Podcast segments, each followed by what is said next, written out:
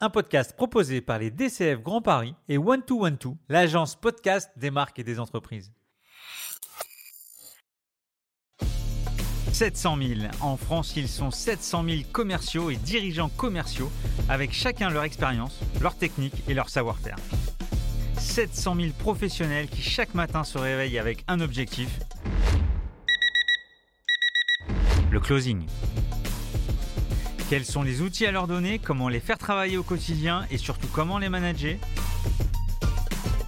Je suis Stéphane Damota, directeur commercial chez Cégide et membre actif des DCF Grand Paris et j'ai décidé deux fois par mois d'aller à la rencontre des meilleurs leaders commerciaux et de les passer sur le grill pour découvrir tous leurs secrets. Closing, c'est parti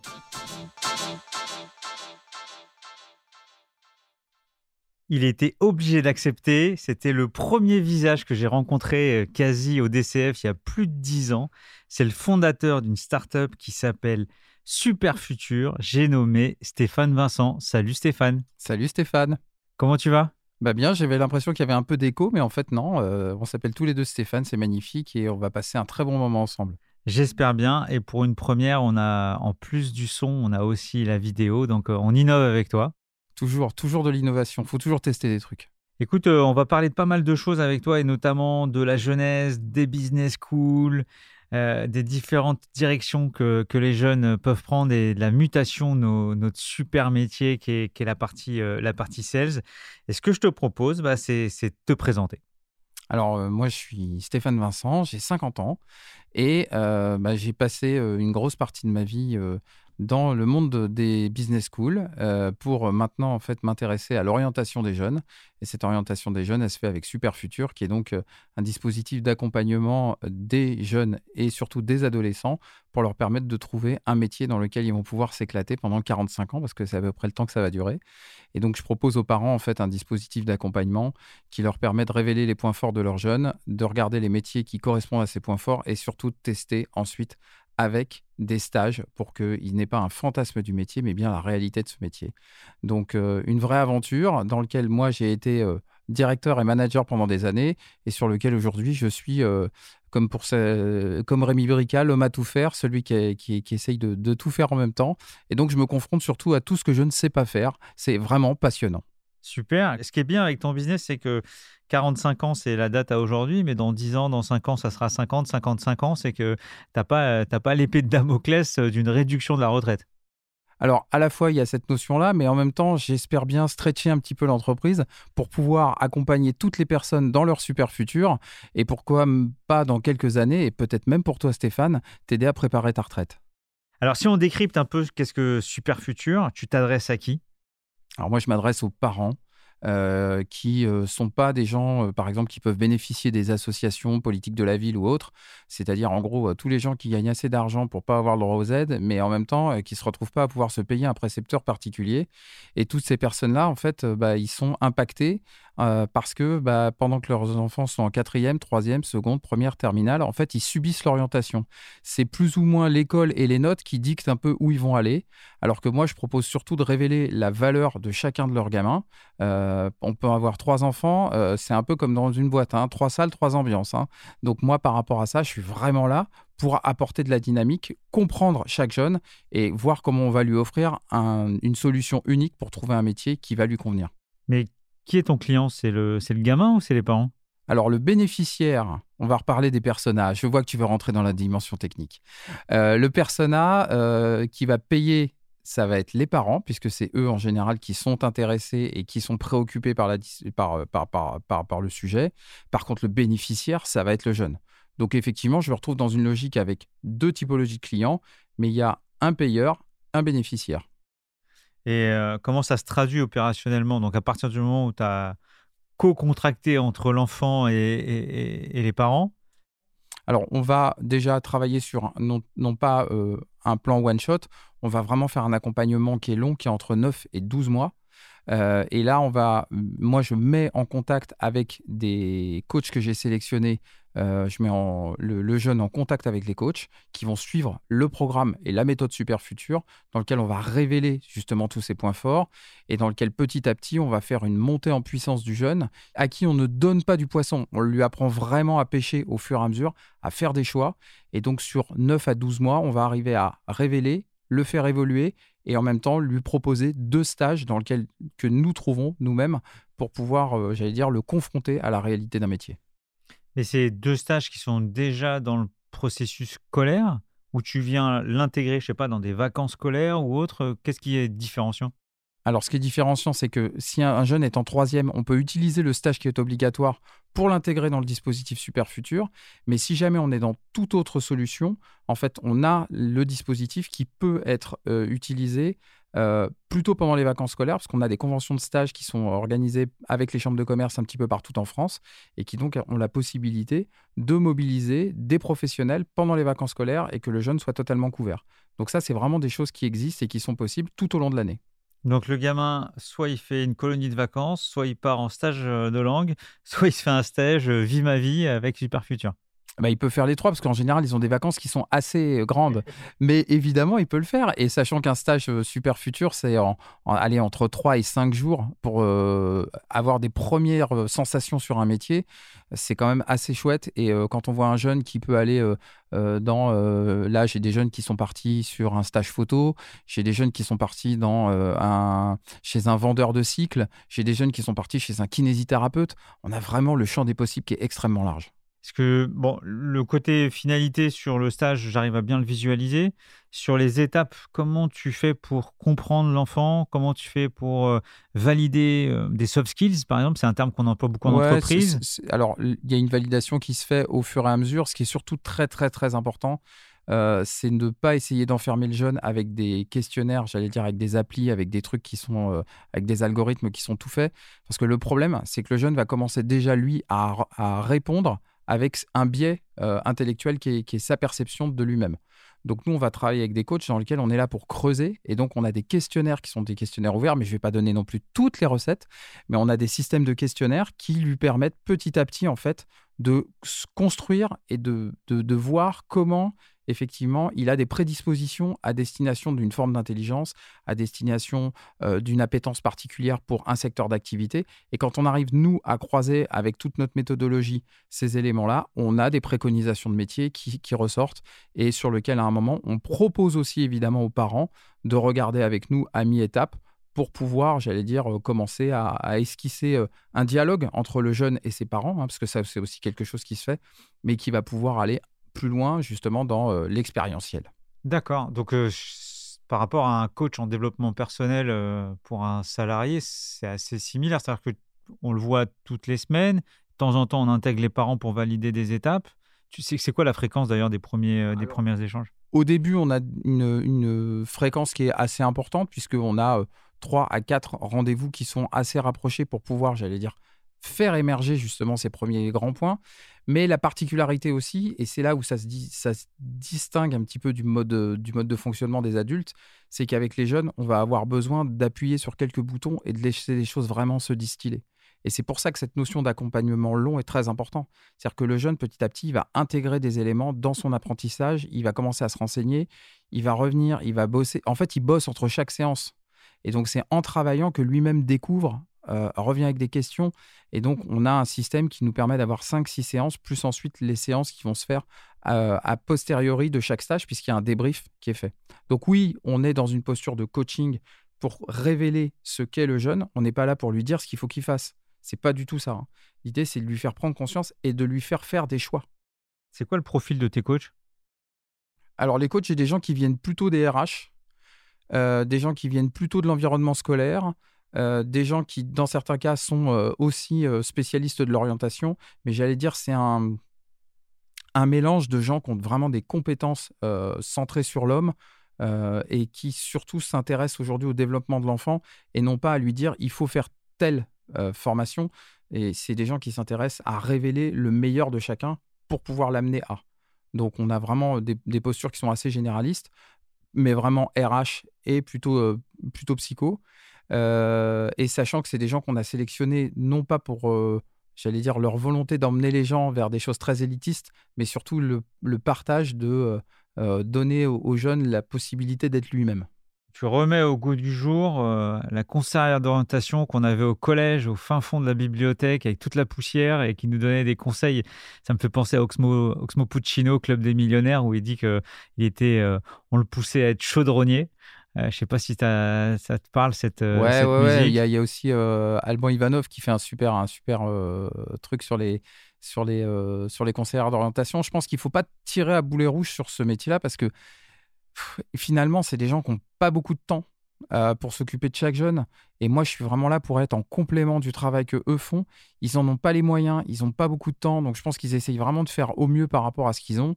Et puis, l'éducation nationale, elle est là pour traiter de la masse. Elle est là pour traiter, c'est entre, entre 700 et 800 000 jeunes par, euh, par niveau. Donc, euh, elle est là pour traiter de la masse. Moi, je suis là pour individualiser les parcours. Ouais, je trouve ton, ton analyse un peu polissée parce que c'est pas parce que tu fais de la masse que tu n'es pas capable de connaître tout le potentiel du marché, des différents secteurs et autres, ce qui est un vrai avantage dans Superfutur. Enfin, je le perçois comme ça, vu euh, ton, ton, intégration dans l'écosystème. Et, je vois moi la conseillère d'orientation commencer à parler de licorne française ou, comparer, ou parler à d'autres enfin, segments qui sont aujourd'hui ce que, ce que cherchent les plus jeunes. Oui, mais je pense que, je pense que la conseillère d'orientation, euh, elle doit avoir, euh, elle doit avoir 250, 300 gamins. Elle euh, elle connaît pas tout. et puis, ouais, c'est compliqué pour elle. Donc, j'essaye d'être un peu, un peu compatissant quand même.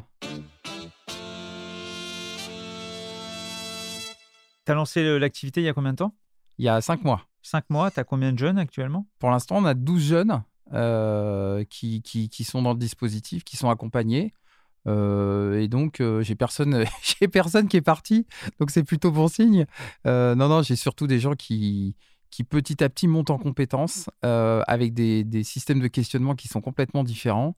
Et donc, j'ai des jeunes qui sont à Paris, j'ai des jeunes qui sont en banlieue lyonnaise, j'ai des jeunes qui sont dans le nord de la France, j'ai des jeunes qui sont en terminale, en seconde, en première. Euh, en quatrième et en troisième. Et donc, ces, ces 12, euh, ces 12 bêta-testeurs de Super Future, euh, tu les as conquis comment Avec quel canal d'acquisition? Pour l'instant, c'est le réseau. réseau, réseau proche et puis réseau LinkedIn et réseau professionnel. Je suis moi-même en train de me former euh, sur euh, tous les éléments du digital marketing. Je vous expliquais tout à l'heure toutes les choses que je ne sais pas et elles sont vraiment nombreuses. Euh, j'apprends tous les jours des choses et c'est vraiment ce qui est passionnant. Donc maintenant, je vais être dans une stratégie d'acquisition digitale. D'accord. Waouh, c'est beau. Donc ton business model, il, est, il, repose sur quoi? On a besoin d'avoir un engagement long sur Super Futur. Et donc, c'est un engagement en une fois de 1200 euros euh, qui permet en fait sur 12 euh, mois, donc on revient à quasiment 22 euros euh, par semaine, ce qui correspond au prix d'un cours de guitare. donc on a vraiment un dispositif qui permet d'accompagner et de construire les fondations de la maison orientation pour le jeune en peu de temps. et ça, c'est ça, ça vaut vraiment le coup. Et moi, ça me permet aussi derrière d'avoir des coachs que j'ai sélectionnés et que je paye correctement. Donc des gens que je vais fidéliser et des gens avec qui ça se passe plutôt très bien. Est-ce que tu bénéficies de l'aide fiscale euh? Alors, pas encore. Je vais évidemment faire du lobbying pour, euh, et je vais demander à Charles Battista de s'en occuper euh, et de me conseiller. Mais non, non, au-delà de ça, pour l'instant, malheureusement, on n'a pas la possibilité d'être dans le, service à la personne. Qui est réservé beaucoup plus au, système d'enseignement. Mais, mais j'ai bon espoir qu'on puisse trouver une solution. Et puis en attendant, de toute manière, j'invite vraiment les gens à investir ces 1200 euros Aujourd'hui, il vaut mieux investir 1200 euros sur une année et construire les fondations et que la maison parte pas de travers. Euh, et puis, ou, de se dire qu'au bout d'un moment, on aura choisi la mauvaise école qui va vous coûter 12 000 euros par an. Donc, euh, les 1200 euros paraissent effectivement une somme, mais je pense qu'effectivement, il faut se dire que c'est un très bon investissement. On a approcher le sujet tout à l'heure. Est-ce que, euh, comme dans les entreprises, tu as des batteries de, tests psychologiques avec une méthode euh, Je pense au disque, je pense à pas mal de méthodes pour analyser euh, les soft skills, les hard skills des, collaborateurs? Est-ce que tu as la même chose version, version enfant? Alors, c'est ce que j'expliquais tout à l'heure. En fait, on a testé ces dispositifs-là à destination de, des premiers jeunes qu'on a accompagnés. on en avait trois hein, sur la phase test. Sur la phase bêta. On en a testé et moi, moi, je travaille avec des gens qui en ont testé aussi sur d'autres jeunes. Malheureusement, ça ne correspond pas du tout puisqu'en fait, le jeune va donner une idée de sa représentation. Donc en fait, on part déjà sur des éléments faux. Donc nous, on va travailler sur d'autres logiques qui sont... alors, on travaille avec, je sais pas, sais pas un secret, on va travailler sur le, le dispositif RIASEC, qui est aujourd'hui un élément structurant de la psychologie de l'orientation, hein, qui est reconnu. C'est une méthode qui date des années, des années 60-70 et qui aujourd'hui est un élément fondateur pour trouver les grandes formes d'intention de, de, la personnalité avec différents profils. C'est assez simple à comprendre et ça explique surtout que les personnes sont composées de plusieurs dynamiques on peut être avec une, dynamique entrepreneur, on peut être une, avec différentes dynamiques. voilà, c'est, le, plus important, c'est de se dire qu'on a des fondamentaux et qu'au regard des fondamentaux, derrière, on va pouvoir le, le, mettre en avant. Maintenant, non, on n'a pas de test et justement, on ne veut pas travailler pour l'instant avec ce public-là sur des tests. RIASEC, c'est ça? R-I-A-S-E-C. Je laisse évidemment tout le monde aller faire un tour parce que ce, dispositif est quand même beaucoup mieux décrit sur Wikipédia que c'est moi qui en parle. Et l'impact du digital dans tout ça? Alors l'impact du digital, euh, il y a ce que je subis et il y a ce que je vais, ce que je vais mettre en place. Euh, ce que je vais mettre en place, c'est bien évidemment la possibilité de suivre les jeunes, notamment en visio euh, et, avec, avec un site internet, mais il faut aller évidemment plus loin. Donc c'est la possibilité bientôt de suivre complètement tout son parcours sur du digital. Je suis en train de travailler et surtout de sélectionner plusieurs outils pour le faire. et la partie subie, bah, c'est qu'en fait, je l'évoquais tout à l'heure, l'acquisition client aujourd'hui, elle se fait par le digital. C'est-à-dire que c'est très bien d'avoir un réseau, c'est très bien de communiquer, mais moi je suis dans du B2C. J'ai passé ma vie dans du B2B. Le passage dans le B2C, c'est un autre monde. Hein. C'est-à-dire que là, il faut aller chercher des nouveaux canaux pour pouvoir attirer le client. Il faut travailler sur le fameux framework 3A, 3R euh, pour euh, se dire bah, comment je travaille ma notoriété, comment j'engage les gens, comment je fais de l'acquisition, comment je transforme ça en lead. Euh, et effectivement, bah, ce n'est pas du tout les mêmes règles que le, que le B2B. Et c'est assez passionnant de voir comment nous-mêmes on est attiré dans, en, tant que, en tant que consommateur sur certains points et comment derrière, derrière on peut utiliser ces éléments de, de, marketing direct. C'est marrant que tu parles de, de, B2C parce que ma question d'après, et je vais revenir sur ma question d'avant parce qu'on n'a pas été sur l'intelligence artificielle, sur tes concurrents, mais, mais, on va revenir dessus. Je suis obligé de, basculer sur. Euh, quand on a discuté en préparant l'épisode, le premier truc qui m'est venu à, l'idée, c'est justement euh, la, la, la, conseillère d'orientation. Euh, on peut la digitaliser, en fait, à travers toi, ou en tout cas la, la, disrupter. Est-ce que tu as pensé à faire du B2B2C en étant à l'intérieur des, des, écoles pour proposer aux enfants ces services? Je travaille pour l'instant sur une logique de B2B2C, euh, mais pas directement en intégré pour l'instant. Euh, pour l'instant, les quelques écoles avec lesquelles j'ai travaillé sont beaucoup plus centrées sur le fait de mettre en place des tests. Euh, j'ai d'ailleurs des, confrères et des concurrents qui utilisent, eux, l'intelligence artificielle ou tous ces éléments-là. moi, je pars du principe qu'aujourd'hui, les éléments sur lesquels ils se basent créent un élément faux de départ et donc, euh, alors c'est très pratique, hein, c'est un côté très techno et très, très technophile, mais je commence à avoir des, écoles qui reviennent vers moi en me disant bah ouais, mais en fait, ça correspond pas à ce qu'on veut et finalement, les résultats sont pas là. Donc, euh, j'espère qu'ils vont pouvoir corriger et je pense qu'il y aura de toute manière de la place pour tout le monde pour qu'on arrive à faire un truc correct. Maintenant, de là à avoir euh, un B2B2C, oui, mais moi, ce que je veux faire, c'est travailler avec des comités d'entreprise pour que eux-mêmes soient capables de financer ça pour leurs collaborateurs. Euh, c'est des logiques aussi de prescripteurs plus que de gens qui m'achètent la prestation, ou alors de le faire effectivement à destination de B2A to C, où là effectivement je vais travailler avec des administrations qui eux-mêmes seront capables de le prendre pour leur mairie et que tous les jeunes, quelle que soit l'école dans laquelle ils soient, soient capables d'en bénéficier. Et si tu avais des concurrents à citer en tête, euh, tu parlerais de qui? Je parlerai de gens comme euh, Mantalo, je parle de gens comme Impala, euh, je parle de gens comme euh, Recto Versois. voilà, mais je pense qu'il en sort un tous les jours en ce moment sur l'orientation parce que c'est un gros, gros marché. C'est des gens qui sont de toute manière très intéressants dans la démarche qu'ils ont essayé d'engager. Après, la question, c'est que les modélisations sont absolument pas les mêmes. Alors, je suis pas un spécialiste, mais quand on entend les... ce que tu peux apporter euh, à un enfant, à une famille, Ah, euh, à un parent, même pas que me considérer si je comme suis. société à mission, Je suis une société à mission. même dans les statuts? Je suis une société à mission. Dans les statuts, pour l'instant, je ne l'ai pas mis en place. Ok.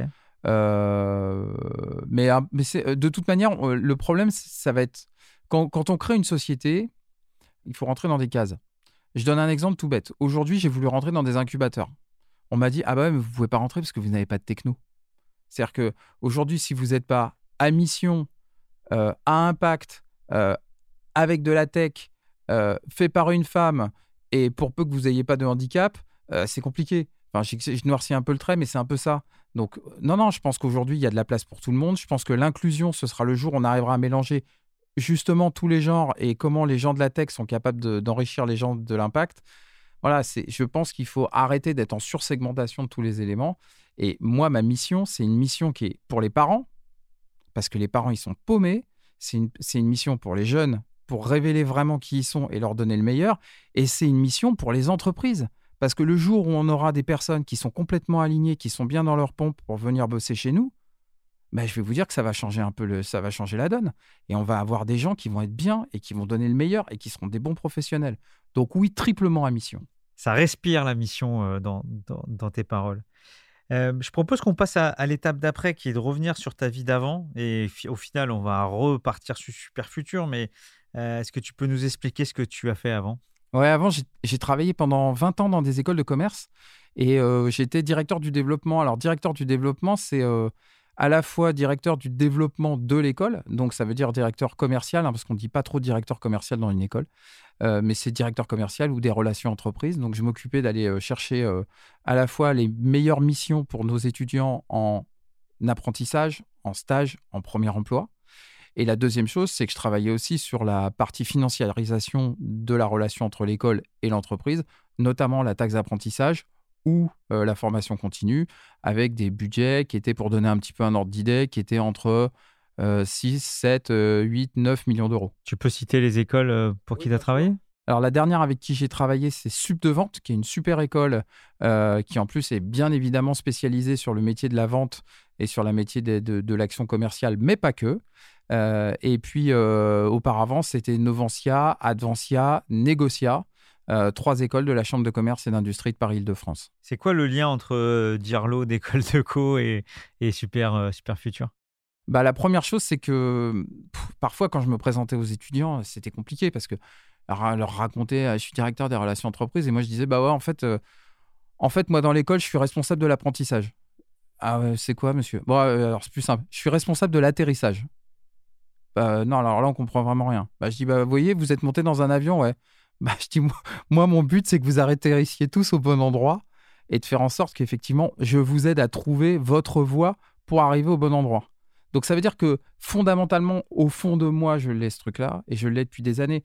Je vois des jeunes qui sont super, qui sont brillants, qui ont plein de potentiel. Mais le problème, c'est que si on, on essaye tous de les faire rentrer dans les mêmes boîtes, bah, ça va pas le faire. Et puis, c'est pas pertinent pour eux.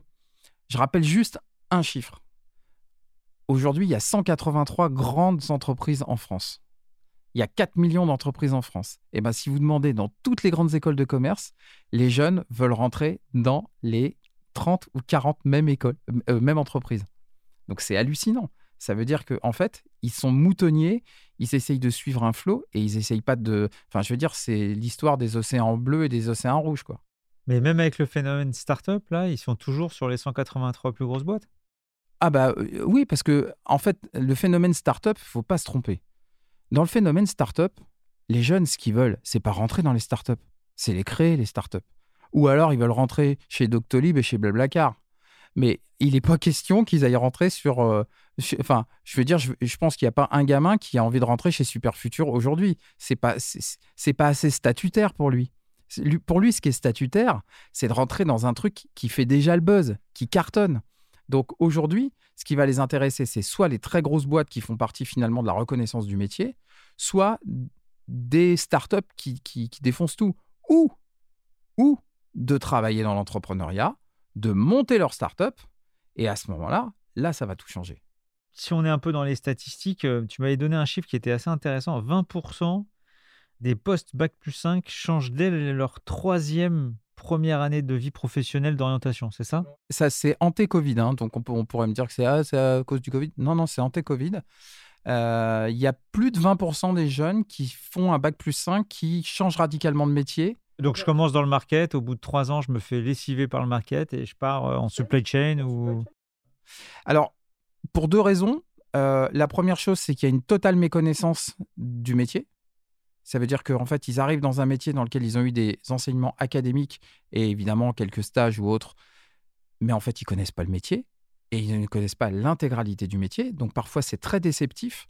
Déceptif parce qu'il y a des missions qu'ils ne pensaient pas faire qu'ils vont faire et très déceptif aussi parce que je pense qu'il y a des choses qu'ils adorent et l'enseignement Bac plus 5 leur a dit oui, vous allez réfléchir à la stratégie, vous allez faire des plans stratégiques, sauf que quand tu commences à bosser la première année, on euh, on va pas te filer les clés du camion tout de suite. Hein. Donc euh, le vrai sujet, il est là et il y a plein de jeunes qui disent mais en fait, j'aime pas ça. Et par contre, ils ont peut-être l'opportunité de pivoter, de glisser et de faire des rencontres avec des gens qui vont les amener sur un autre métier, un autre format. Les sales sont quand même le plus bel exemple de tout ça, puisque combien de personnes aujourd'hui dans les sales s'éclatent dans les sales, mais n'ont jamais été sales au départ. Ont été formés dans de la finance, dans du marketing, et d'un seul coup, ils ont un truc, ils ont rencontré un truc qui s'appelle le client. C'est-à-dire qu'on les a emmenés. Moi, je, me rappelle de, Jean-Louis Baffier, qui, était, euh, qui est celui qui a importé Salesforce en France. Jean-Louis, il était arrivé, il me dit bah, Moi, en fait, euh, j'ai commencé parce qu'en fait, j'étais ingénieur, euh, informaticien. Et puis, bah, du coup, on a commencé à m'emmener chez des clients. Et puis en fait, j'ai trouvé ça plutôt sympa en fait de discuter avec les clients. Et puis et donc, bah, bah du coup, bah, j'ai fait que du commercial parce que c'est le truc qui m'a fait vraiment triper. Donc il y a vraiment cette transformation là qui est importante. Sur sub de vente, euh, je pense que la stat elle doit être assez impressionnante, mais ma question est plutôt sur euh. C'est quoi le pourcentage de sales sortis de Bac plus 5 euh, pourcentage d'étudiants par promo? Alors en sortie, on était plutôt sur 30-35% qui allait directement sur du sales. Alors, euh, et le reste, on était beaucoup sur euh, marketing, marketing digital, et après, effectivement, fonction achat. Euh, comme sur, de, sur, sur de vente, on va aussi retrouver quelques formations qui sont vraiment spécialisées en achat ou des formations qui sont spécialisées en, marketing parce qu'ils sont proches. Euh, mais voilà, on a vraiment des gens qui, en tout cas, vont dans les métiers pour lesquels ils ont été formés. Là où sur Novantia, on a eu beaucoup de choses qui nous ont euh, brouillé, mais j'allais dire, on l'a cherché et on l'a voulu, c'est les gens qui sont allés sur le business développement au sens le plus large, et puis donc l'entrepreneuriat. Parce que l'entrepreneuriat, il a cette particularité que d'un seul coup, bah, tu t'aperçois que si tu vends pas, t'es mort. Et donc, il y a plein de gens en fait qui se sont dit, bah, en fait, on se lance à fond dans l'entrepreneuriat. Et puis, ils se sont aperçus qu'un des trucs les plus importants qu'ils avaient à faire, c'est de vendre. Parce que le patron qui commence pas par vendre, bah, en général, euh, soit il confie, le volant à quelqu'un d'autre et ça dure pas très longtemps, soit lui-même, il n'arrive pas à vendre et ça décolle pas. La même question sur Sub de vente. Sur Sub de vente, on a effectivement beaucoup, beaucoup de gens qui, eux, sont sur des fonctions commerciales traditionnelles. Et là, on monte à 90%, euh, un peu plus de 90%. Sur les postes d'ingénieur d'affaires, c'est une des seules écoles qui vraiment forme à l'ingénierie d'affaires, forme euh, sur les métiers de vente complexe. Euh, voilà, donc. et puis, la grosse particularité, c'est que Sub de vente, on n'est pas sur une école qui est accréditée internationalement à ACSB. Alors on pourrait se dire, ah bah du coup, c'est pas terrible. Maintenant, non, justement, c'est un gros avantage. Ça veut dire qu'on peut avoir un cursus pédagogique dans lequel les intervenants vont être majoritairement des praticiens et pas des théoriques. Là où dans la, conférence des grandes écoles, on se retrouve avec beaucoup, beaucoup de professeurs-chercheurs qui sont intervenants, puisque ça fait partie des règles et ça fait partie des normes. Là, justement, on va avoir des praticiens, on va avoir ceux qui font, qui viennent dispenser leur manière de faire, leur savoir. Et donc, ça crée une vraie, vraie distorsion. Et donc, on a vraiment des gens, et en plus, on est 100% apprentissage. Donc, on a vraiment sur Sub de Vente des gens qui sont formés au métier, à la négo, et surtout à la manière de faire en tant qu'ingénieur d'affaires. C'est là où je bascule sur deux questions. C'est un, euh, une question qui pique, euh, c'est euh, quand on regarde le programme des business schools, en dehors des vraiment des spécialistes comme Sub de Vente, où dedans, on ne parle pas de CRM, on ne parle pas de logiciel pour les forces de vente, on ne parle pas de vente complexe, on ne parle pas de toute méthodologie, et on fait essentiellement du market, de la finance, euh, de la supply chain, euh, de la RH euh, et autres. il y a un vrai problème de contenu quand même dans, dans ces programmes. Alors, je ne sais pas si c'est un, un, vrai problème. En tout cas, c'est une vraie réalité. Bah, ce que je peux te dire, c'est que quand on fait des sorties d'école, bac plus 5 qui rentrent dans l'entreprise, bah, on a l'impression. Enfin, je veux dire. mais non, mais ils ont eu entre 30 et 60 heures d'enseignement sur la fonction commerciale. Sur combien? Euh, Sur deux ans. Ouais. Bah oui, mais on peut pas faire plus dans les syllabies. Je rappelle qu'on est. Syllabies, tu peux. Euh, les syllabies, pardon, c'est des. Euh, c'est les contenus académiques qu'on doit déposer et qui font partie du référentiel. Donc, en gros, on considère qu'un module d'enseignement, il est de 30 heures sur une thématique.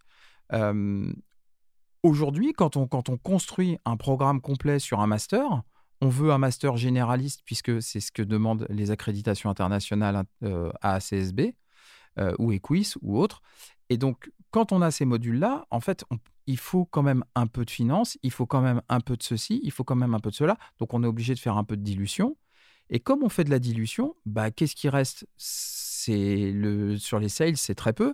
Et rappelons qu'en plus, tout ça, c'est fait par des professeurs-chercheurs et que la thématique autour de la vente des sales, un peu de la négociation, mais quand on parle juste des sales, en fait, il n'y a pas de prof-chercheur là-dedans. En marketing, il y en a. En psychosociologie, il y en a. Euh, en finance, il y en a euh, à, vendre.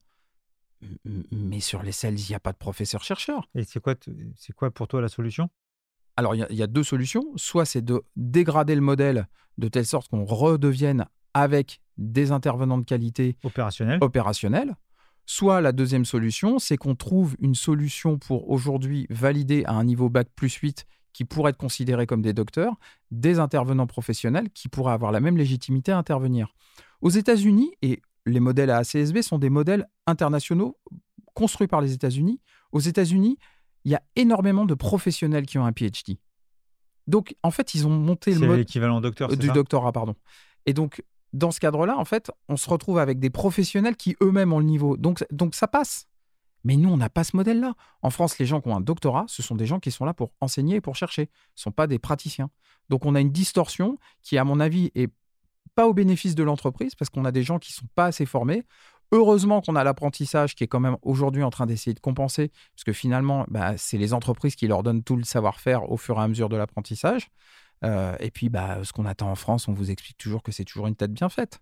Ouais, et puis c'est pour ça que dans nos bibliothèques euh, autour de la sales attitude ou de, euh, la science de la vente, bah, c'est que des que des auteurs américains en fait des auteurs français, il y en a très très peu. Alors il y en a quand même, hein, et puis euh, notamment, euh, je reviens sur les DCF euh, qui ont un, prix du livre d'entrepreneuriat qui, qui fait tout pour justement entretenir cette, cette littérature autour de, de, ce qui s'écrit. Mais aujourd'hui, effectivement, il y a quelque chose d'assez pauvre ou qui va être un peu mécanique, c'est-à-dire qu'on va revenir très rapidement sur comment je fais mon CRM, comment je fais mes argumentaires sans critiquer, on ne joue pas dans la même, euh, dans la même, dans la même division. Donc mon premier, euh, ma première punchline, c'était euh, le contenu. Ma deuxième, tu l'as approché, c'est que j'ai l'image du, du, prof de, de, de, de commerce qui sait pas ce que c'est que le marketing automation, euh, de l'outreach, de tous les nouveaux outils euh, possibles, imaginables, de la décomposition des forces de vente, euh, et plutôt des, gens en fin de carrière, qu'en pleine force de l'âge. Comment on fait pour donner de, l'attractivité au, sein des DIRCO, d'aller d'aller voir les jeunes pour leur donner envie et leur donner aussi du savoir-faire? Alors, tu as, à la fois raison à la fois raison et en même temps, c'est pas parce que les outils vont bouger que les méthodes font finalement être totalement révolutionnées.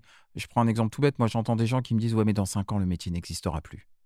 Euh, oui, enfin, on peut prendre n'importe quel métier, il aura juste muté, il y aura des nouvelles pratiques, des nouveaux outils, mais ça n'aura pas changé. Donc, les gens qui ont euh, euh, plus d'une cinquantaine, ils sont pas forcément toujours à la page, mais il y en a certains qui sont plus à la page que certains qui en ont 32 et qui finalement n'ont rien appris depuis qu'ils sont sortis de l'école. En revanche, tu as tout à fait raison, il faut apporter du sang neuf. Et ça, j'invite les directions commerciales à demander à leurs managers, à leurs meilleurs vendeurs, de prendre du temps aussi pour aller prêcher la bonne parole et prêcher les bons outils dans les écoles. Et j'invite aussi à monter euh, des mécénats de compétences, par exemple, entre des entreprises et des écoles, de telle sorte qu'effectivement, bah, euh, euh, on donne de son temps et on donne de son temps pour proposer des enseignements.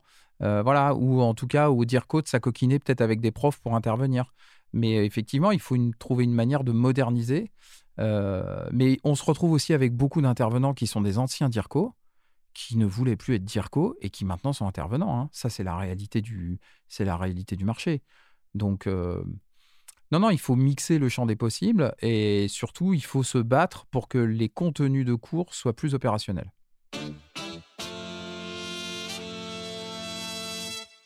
J'avais une question aussi, euh, elle est un peu plus que celle-ci, mais comme tu n'es plus à sub de vente, quand on voit les leaders HEC, ESCP, EM Lyon, euh, remarque, c'est une bonne question par rapport à Super Futur.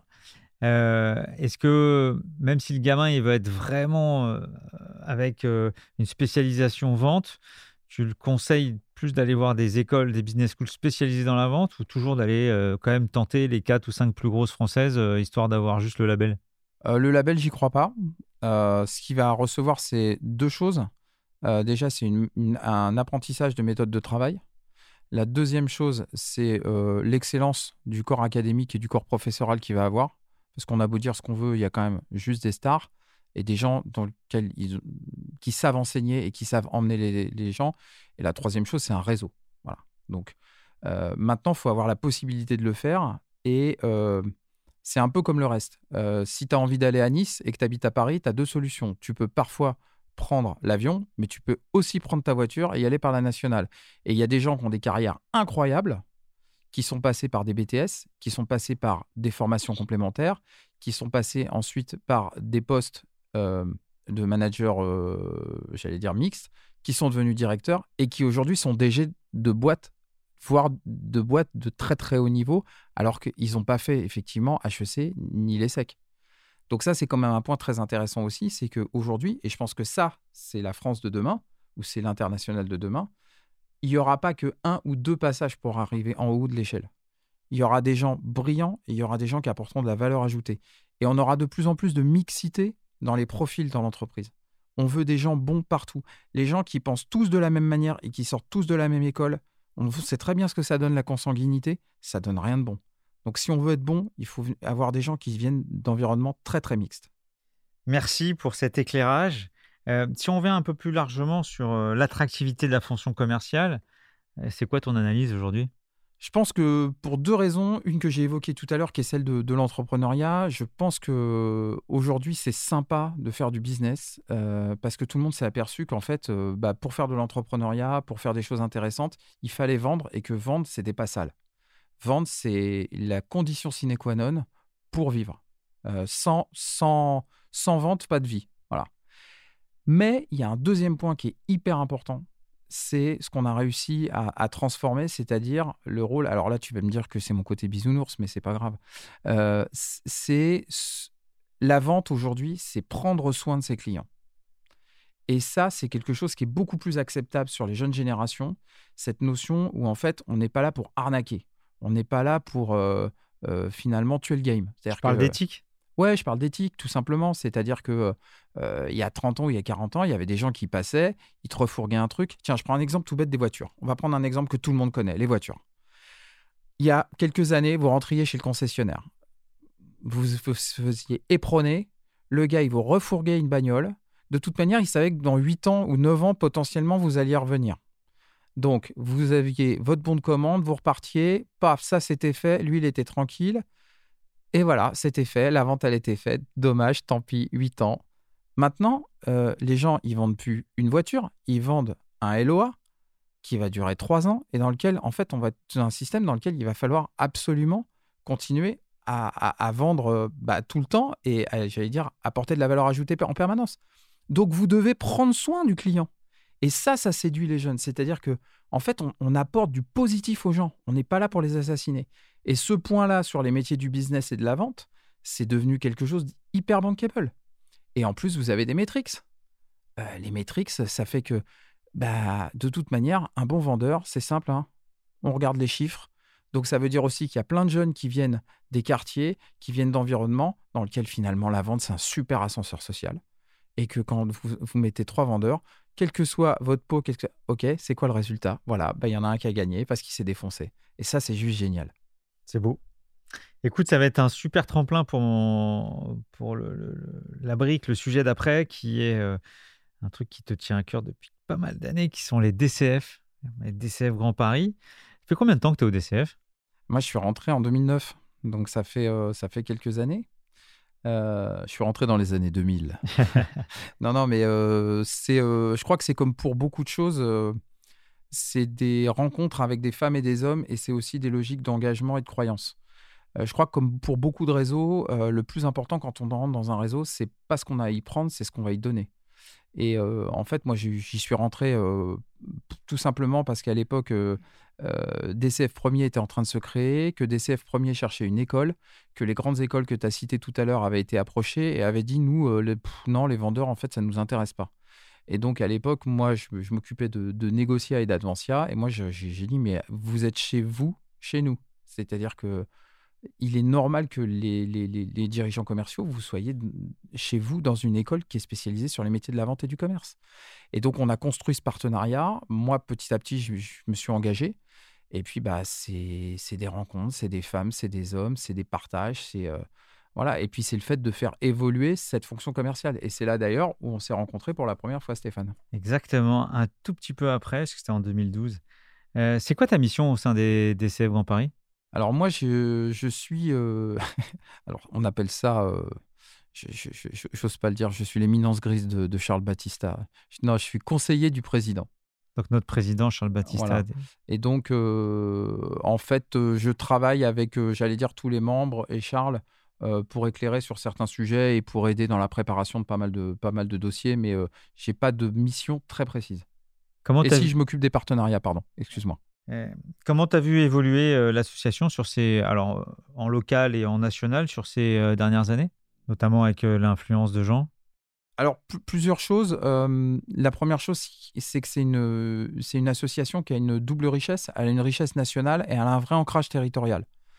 Euh, et cet ancrage territorial, il est extrêmement important parce qu'il euh, y a beaucoup, beaucoup de territoires, c'est 70 associations en France, hein, euh, où, où, les DCF sont vraiment une communauté reconnue, connue, reconnue et reçue par, le maire, par le département. Et, c'est vraiment un, point très, très important. donc ça, c'est vraiment un point qu'il ne fallait pas perdre. Et, Jean Muller et, le travail qu'il a fait depuis maintenant six ans ont vraiment permis de maintenir cette approche locale, mais en même temps, il a su lui donner une impulsion qui est beaucoup plus puissante sur l'intelligence commerciale, sur, euh, j'allais dire, euh, euh, une, modernité, une rénovation de la fonction commerciale et de la faire briller. donc, Jean a été un des premiers, par exemple, depuis six ans, à constituer une équipe mixte dans le cadre du bureau et donc à redonner une place aux femmes dans la fonction commerciale, alors que nous en sommes en grand déficit. Donc voilà. Et concernant, euh, concernant DCF Grand Paris, euh, bah, on a constitué finalement ce qui était la, résultante de trois clubs existants, un pour les grandes entreprises, un pour les ETI et un pour les PME. Euh, et on a réussi maintenant à en faire quelque chose qui permet de cohabiter, de partager et, d'échanger. Allez, je te donne la minute recrutement.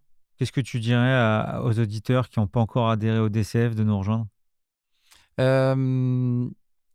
Venez rencontrer des gens qui vont vous inspirer, avec lesquels vous allez pouvoir euh, euh, partager vos points de vue, partager aussi parfois vos, angoisses, vos stress, mais surtout le faire avec beaucoup de confiance et de convivialité. Donc euh, venez nous rencontrer. la première soirée est offerte. ok, merci pour cette parenthèse DCF. Toi, Stéphane, à titre perso, comment tu progresses? Je me forme. je me forme, je rencontre. Euh, alors déjà, j'ai une chance incroyable depuis, euh, depuis le début que je travaille. Je côtoie en permanence des gens qui ont moins de 25 ans. Et alors ça, je peux vous dire qu'en termes de progression, je prends des baffes, allez, tous les jours. Euh, parce que parce que je fais une remarque euh, dans lequel euh, dans lequel on dit mais monsieur ça existe plus ça voilà ça te fait rire bah voilà ça non parce que bah parce que voilà on m'a expliqué TikTok parce que on m'explique les nouveaux produits parce qu'on m'explique comment me servir de mon iPhone parce que en fait, en fait, la progression, c'est pas choisir de progresser. Je crois que c'est un état d'esprit, c'est de se dire, je m'ouvre au monde, je vais regarder les gens qui pensent pas comme moi, et, et je me dis, bah, finalement, euh, tu peux donner aux autres, mais les autres ont beaucoup à te donner. Donc, euh, mets-toi en posture d'éponge de, d'éponge et, d'écouter euh, surtout les gens qui pensent pas comme toi. surtout pour atteindre des clients euh, de la génération que tu as envie d'atteindre, c'est sûr qu'il y a une remise en question à, avoir. Mais j'ai pas fait de teinture encore. Hein. Euh, écoute, euh, tout à l'heure, tu as évoqué un, truc que je trouve génial au sein des DCF, l'anti Jean-Claude Convenance, c'est-à-dire notre prix du livre. Et ben justement, j'arrive sur si tu avais des livres à conseiller, qu'est-ce que tu conseillerais à nos auditeurs? Alors, je vais vous conseiller un livre, mais avant de parler de ce livre, j'ai envie de vous conseiller plutôt une posture de lecture euh, et de regarder en fait le prix du livre DCF, parce que tous les ans, dans quatre catégories, euh, on reçoit tous les livres de l'année qui parlent de cette catégorie au sens le plus large du terme, et euh, ce sont donc les membres qui, sont, qui constituent les comités de lecture, ainsi que l'IDRAC, qui est une école partenaire. Et dans ce cadre-là, ça permet de faire ressortir les livres qui ont recueilli de la part des lecteurs euh, le meilleur retour. Donc on n'est pas acheté par un éditeur ou autre, c'est vraiment l'avis des lecteurs qui sont des directeurs commerciaux. Donc déjà, allez rencontrer euh, euh, cette sélection sur le site des DCF, vous allez voir, c'est assez extraordinaire. Et puis, il y a un bouquin que j'ai amené avec moi, d'ailleurs que je vais te prêter, parce que parce que c'est important pour moi de, de, te le prêter, qui s'appelle L'éloge du carburateur de Matthew Crawford. Donc, euh, l'éloge du carburateur, ça ne parle absolument pas de mécanique. Par contre, je pense que c'est un des livres qui, pour moi, m'a donné le plus conscience de la valeur du travail et de ce qui était important dans la valeur du travail. Et je pense qu'aujourd'hui, quelle que soit la fonction qu'on occupe, euh, quelle que soit l'ethnie, le, quel que soit l'environnement dans lequel on soit, on peut lire ce livre et on peut se retrouver tu peux dedans. le pitcher en quelques, euh, quelques phrases? Ouais, c'est l'histoire d'un c'est l'histoire d'un homme qui euh, qui a tout réussi et qui se retrouve aujourd'hui dans un fonds euh, dans un fonds aux États-Unis, voilà, qui prend des, des, des, décisions incroyables sur des millions de dollars, enfin un truc incroyable. Et il a une passion, c'est qu'il adore réparer les motos anciennes des années 60.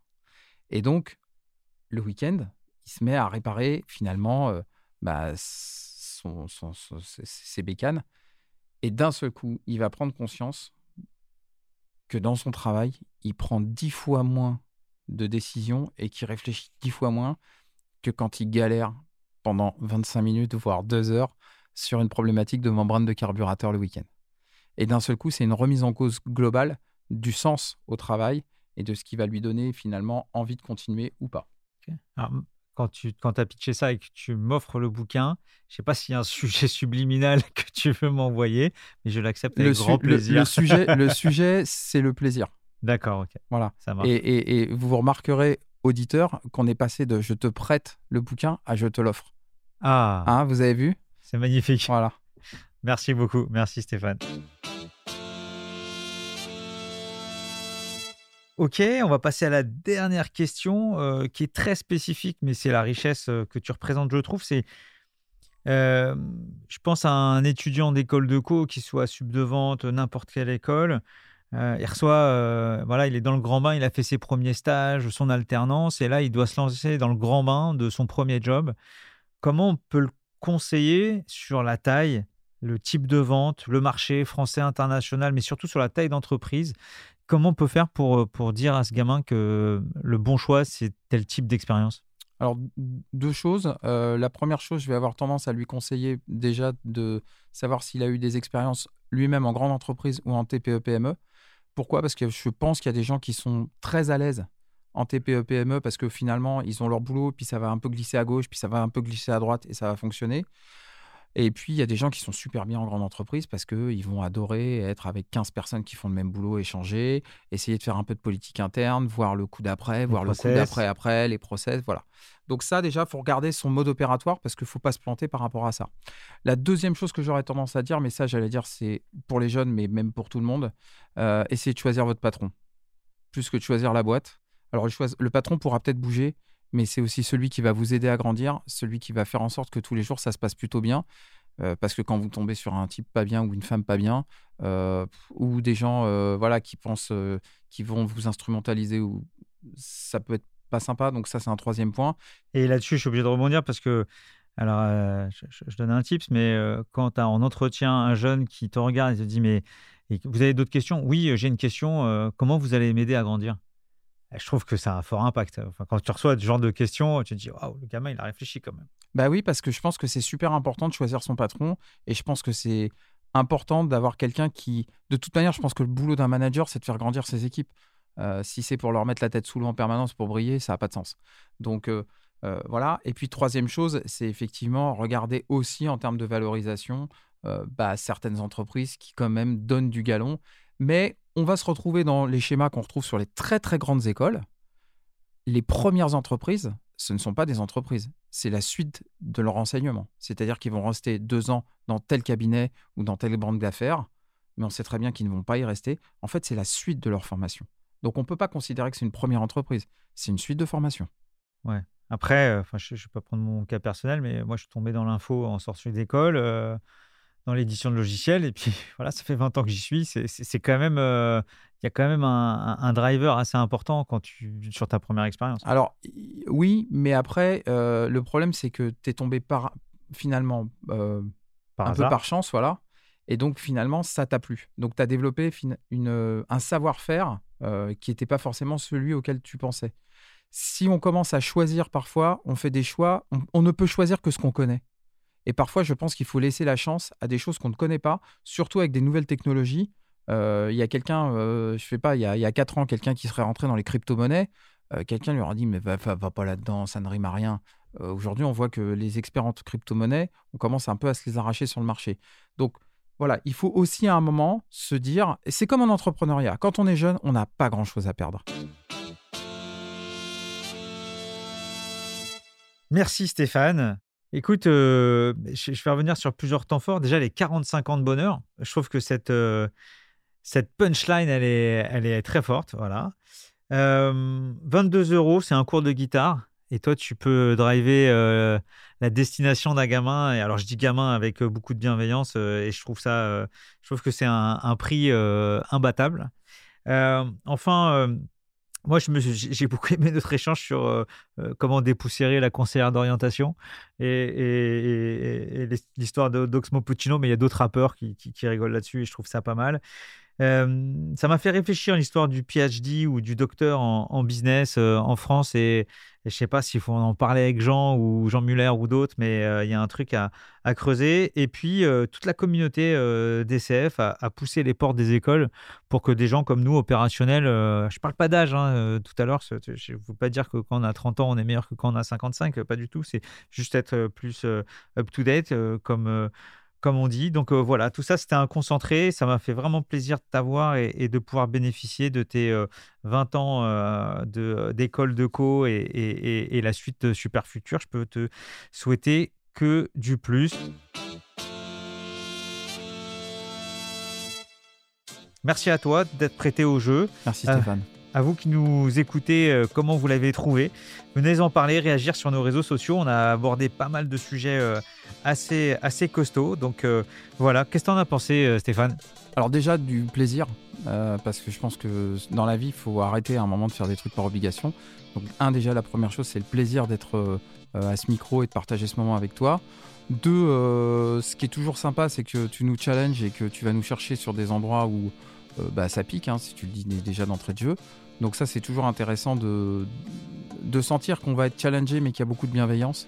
Euh, et puis trois, euh, bah, j'allais dire, euh, si chacun peut prendre peut-être une miette de ce que je viens de dire et, le mettre dans son café, j'espère que ça va embellir la journée de tout le monde. Oh, c'est beau. Merci Stéphane, à bientôt. Salut. Une mention spéciale à One 2 One 2 l'agence podcast qui réalise Closing.